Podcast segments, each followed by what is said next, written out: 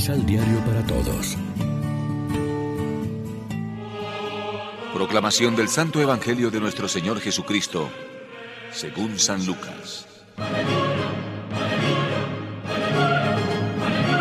Jesús enseñaba un sábado en una sinagoga. Había justamente ahí una mujer que hacía 18 años estaba poseída de un espíritu que la tenía enferma. Y estaba tan encorvada que de ninguna manera podía enderezarse. Al verla Jesús, la llamó. Luego le dijo, Mujer, quedas libre de tu mal. Y le impuso las manos. Y en ese mismo momento ella se enderezó, alabando a Dios. Pero el presidente de la sinagoga se enojó porque Jesús había hecho esta curación en día sábado. Y dijo a la gente, Hay seis días en los que se puede trabajar. Vengan pues en esos seis días para que lo sanen, pero no en día sábado. El Señor le respondió, Hipócritas. ¿Ustedes mismos no desatan el pesebre en día sábado a su buey o a su burro para llevarlos a beber? ¿Y esta hija de Abraham que Satanás tenía atada desde hace 18 años, no se debía desatarla precisamente en día sábado? Y mientras hablaba Jesús, sus adversarios se sentían avergonzados. Pero toda la gente estaba feliz por tantas maravillas que él hacía. Lección Divina Hoy es lunes 25 de octubre y a esta hora como siempre nos alimentamos con el pan de la palabra.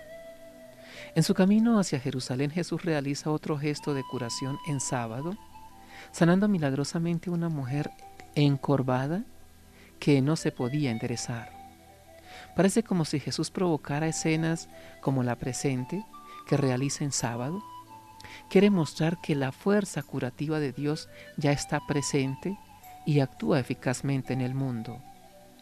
Llama hipócritas a los que se escandalizan de que Él haya hecho este gesto en sábado, cuando ellos sí permitían ayudar a un animal propio, llevándolo a brevar, aunque fuera en sábado.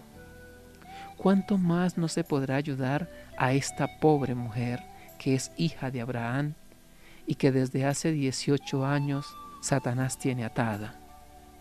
Jesús se dedica a curar, a salvar, a transmitir vida. El sábado, para nosotros con mayor razón el domingo, es el día semanal que recuerda a los creyentes la victoria de Dios contra todo mal y toda esclavitud. Nos enseña que la caridad con las personas es superior a muchas otras cosas, sobre todo a unas leyes exageradas que nos hemos inventado nosotros mismos y que invocamos oportunamente cuando no queremos gastar nuestro tiempo en beneficio de los demás. Con los muchos trabajos que no se podían hacer en sábado, las escuelas más rigoristas de la época lo habían convertido no en un día de liberación y alegría, sino de preocupación escrupulosa. Se puede hacer esclavo también de una ley malentendida. Jesús se opone a este legalismo exagerado. Reflexionemos. En el día domingo, además de participar en la celebración eucarística, que ciertamente es el punto culminante de la jornada, ayudamos a enderezarse a las personas que están agobiadas por diversos males? Oremos juntos.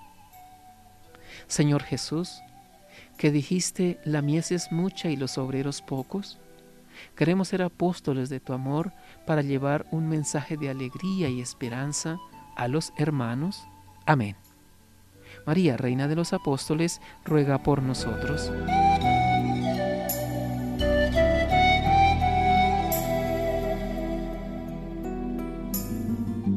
Complementa los ocho pasos de la Alexio Divina adquiriendo el emisal Pan de la Palabra en Librería San Pablo o distribuidores. Más información www.sanpablo.co Pan de la Palabra.